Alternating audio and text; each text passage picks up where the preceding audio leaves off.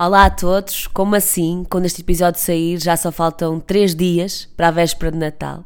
E se calhar quando vocês estiverem a ouvir, o Natal até já terá passado. Que medo! O mês de dezembro está a passar tipo a voar. Bem-vindos, eu sou a Laura Ferreira, muito obrigada por estarem a ouvir o meu podcast.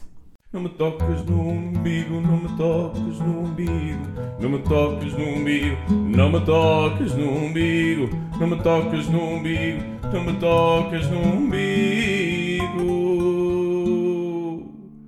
Não me toques no umbigo, não me toques no umbigo. Tem sido muito giro isto do podcast, porque de facto eu tenho percebido que não estou sozinha na maior parte das coisas que vou, que vou partilhando e obrigada a todos que continuam a reagir e a enviar mensagens, a deixar comentários, é mesmo muito gratificante. Hoje venho aqui falar-vos sobre coisas que supostamente existem para facilitar a nossa vida e depois não facilitam coisa nenhuma, pelo contrário. Começo por uma que me tem deixado muito irritada nos últimos dias, porque, tal como 90% da população portuguesa, tenho uh, corrido para os shoppings nos meus tempos livres para dar vazão a todas as prendas de Natal que tenho de comprar. E eu sou aquela pessoa que sou tipo o elfo da minha família. São os elfos que fazem as prendas? Acho que são. Por acaso acho que são os elfos. Um, eu sou a pessoa encarregue pela minha família de comprar prendas para toda a família. O que eu gosto, desde miúda que é assim, agora já também compro algumas com o meu, com o meu dinheiro, mas desde miúda que o meu pai me enviava tipo um dinheiro e eu ficava encarregue de comprar as prendas para toda a gente. Não me chateia, eu adoro esta época. Ah, porque é, porque é muito consumismo. Ok, é de facto, mas eu adoro comprar prendas, adoro escolher prendas, adoro o momento de dar a prenda, da pessoa a abrir e quando gosta, não é? Quando não gosta já não é tão fixe, mas, mas gosto de todo esse processo. Agora, claro que ninguém gosta de ir para um shopping com imensa confusão, mas nesta altura é o que temos. E, e, também não vou comprar prendas em agosto para dar no Natal, não é? É óbvio que com o aproximar do mês de dezembro é quando as pessoas vão mais para o shopping. O que é que acontece? Os parques de estacionamento estão completamente à pinha e há uma coisa relativamente recente nos parques de estacionamento que devia facilitar a nossa vida, mas que não é bem assim, que são os indicadores dos lugares livres. Primeiro, o número nunca bate certo. Três lugares livres. Chego lá, tem um para grávidas e um para norauto. Nunca bate certo com os lugares que efetivamente estão, estão livres. E a pessoa entra e não, não bate certo com aquilo que está lá. Pior do que isso é a luzinha verde ou vermelha muitas vezes também estar errada. E eu vou toda lançada a ver uma luz verde e depois chego lá, ok, cá aquele um, típico momento de desilusão de encontrar um smart um, e pronto, aí eu até dou de barato, se bem que não consigo perceber como é que hoje em dia não há uma tecnologia que consiga identificar que está ali um smart, até se tivesse uma trotinete, devia colocar a vermelho.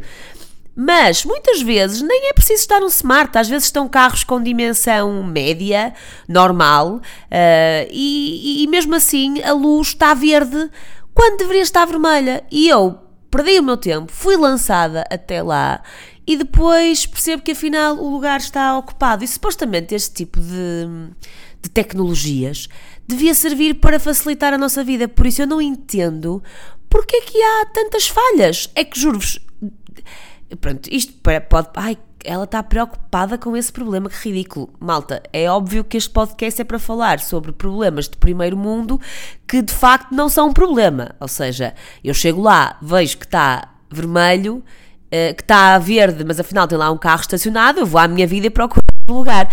Mas a realidade é que se exista, eh, se existe este tipo de funcionalidades, devia ser para de facto tornar a nossa vida mais fácil. Portanto, não consigo entender. Todas as vezes que eu vou a um parque de estacionamento isto acontece-me.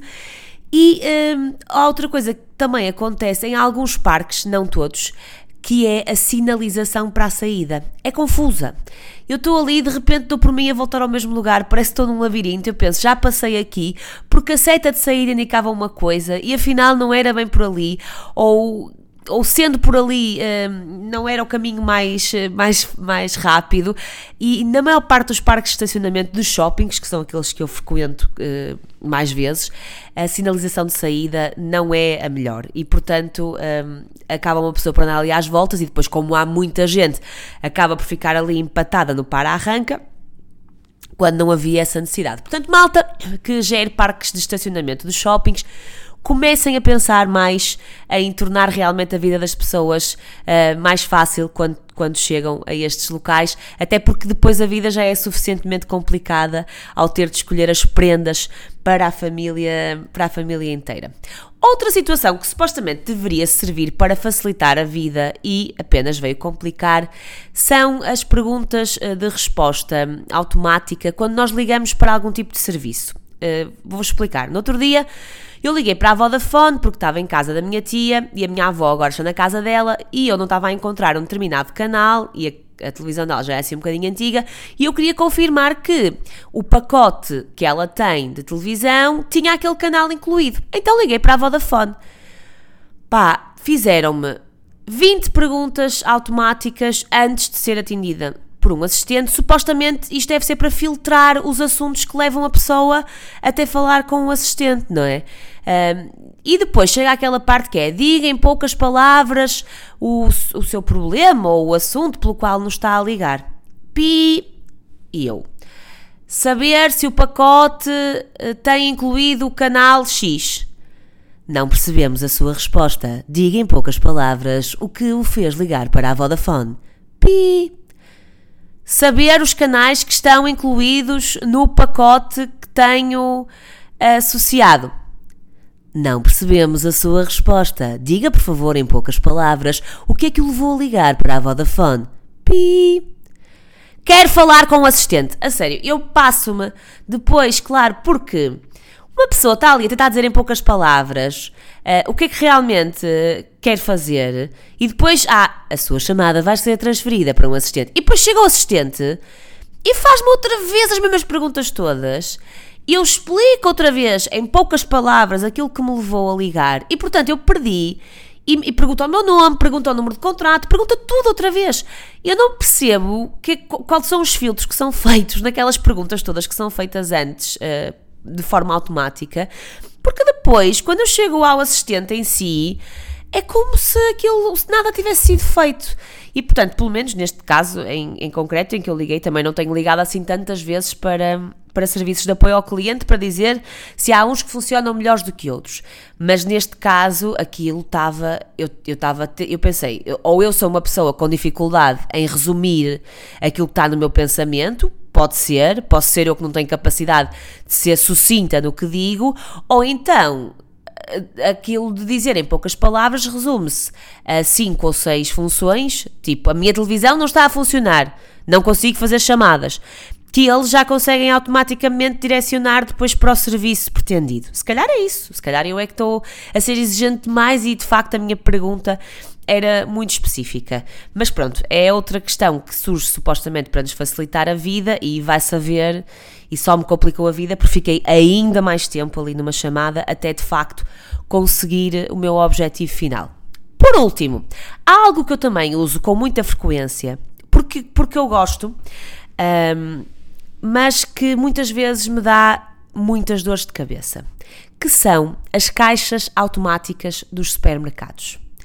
Não há uma única vez. Opa, pronto, se calhar há uma única vez. Eu vou muitas vezes ao supermercado. Eu sou aquela pessoa que faço compras regularmente. Eu não consigo fazer compras para um mês, nem pensar. Até porque nós andamos sempre Porto Lisboa, então para comprar frescos e assim, não dá mesmo para, para estar a comprar em grande quantidade. Tem que se ir comprando aos bocadinhos e ir gerindo aqui em casa. É como eu faço. E pronto, quase todas as semanas eu vou ao supermercado, às vezes mais do que uma vez por semana. E uso muitas vezes as caixas automáticas. E muitas vezes estou ali no impasse de não conseguir avançar com a minha compra. Eu, quando vou, tento ser o mais rápido possível, só que muitas vezes a caixa automática não colabora comigo.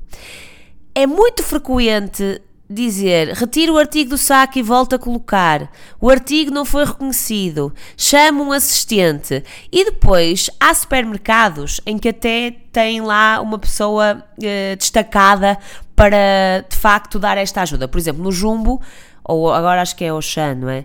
Há ali uma pessoa que está sempre destacada para ir ajudar. E ainda bem, porque as caixas automáticas do Jumbo dão sempre erro no peso, quando são tipo coisas mais leves. Se eu levo só uma tangerina, ou se levo aquelas frutinhas que a minha filha. Que, as frutinhas, aquelas pacotinhos de fruta, tipo Go-Go Squeeze e essas coisas que as crianças comem, nunca reconhece o peso. Se levam assim coisas mais leves, uh, não, tipo condimentos, vão em, em saco, esquece, não, não, é muito raro conseguir reconhecer o peso à primeira. Mas não é o único sítio. Uh, há, há, vários sítios onde, onde esta questão do peso é uma problemática.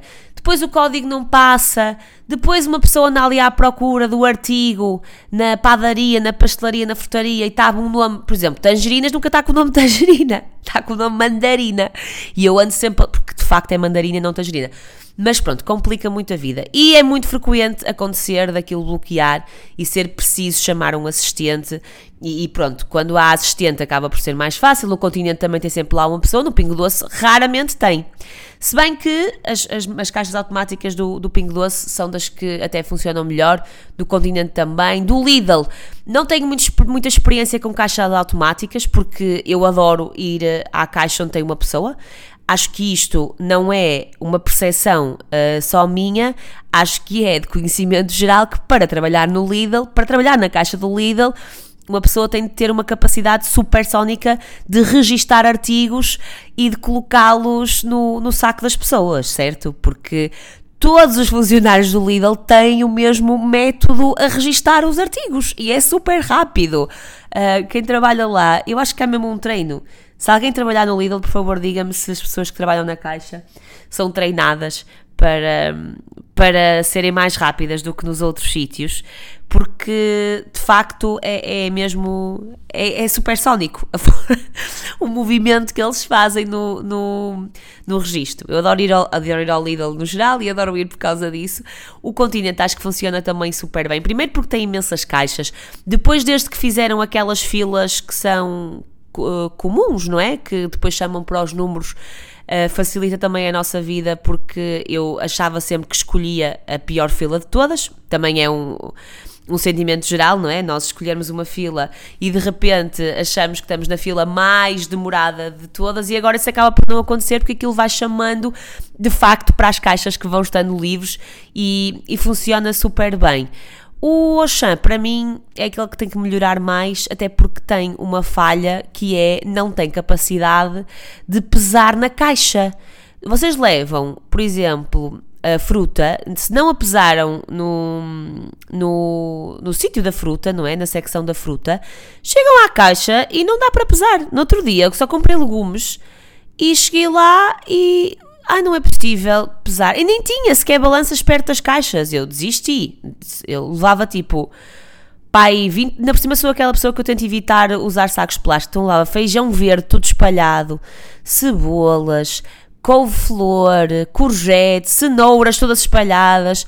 Chego lá, ai, não conseguimos pesar. Olha, vim-me embora com uma garrafa d'água. Foi o que eu paguei. não ia voltar para trás para depois estar na, na fila outra vez. Uh, portanto, como percebem, eu sou uma cliente assídua em supermercados e, e eu, nas caixas automáticas, eu começo a ficar nervosa se eu demoro muito tempo, porque eu sinto que me estão a julgar atrás e, portanto, eu tento ser sempre o mais rápido possível porque, pronto, eu vou admitir que eu também julgo um bocado quando as pessoas estão, estão a demorar demasiado tempo, né? E então quando eu levo assim um cesto mais cheio e vou e depois está assim a demorar mais algum, eu começo a ficar, juro-vos, começo a transpirar, ficar tão nervosa de não estar a ser rápida o, o suficiente, tento ser sempre super rápida, mas na maior parte das vezes estas caixas não colaboram comigo. E, e, de facto exigem que eu chame um assistente, exigem que vá lá a pessoa resolver o meu problema, e isso acaba por tirar eh, todo o sentido às caixas automáticas, não é? Porque de facto aquilo devia, devia ser automático, como o próprio nome indica, e não haver necessidade de estar constantemente a chamar um assistente. Por exemplo, na Zara e na Decathlon, eu não sei como é que isto. Porque no supermercado já percebi que é pelo peso, não é? Uh, mas na Zara e na Decathlon só, nem é preciso registar os artigos. Só se colocam os artigos dentro de um sítio e eles aparecem automaticamente dentro do, dada a caixinha, né?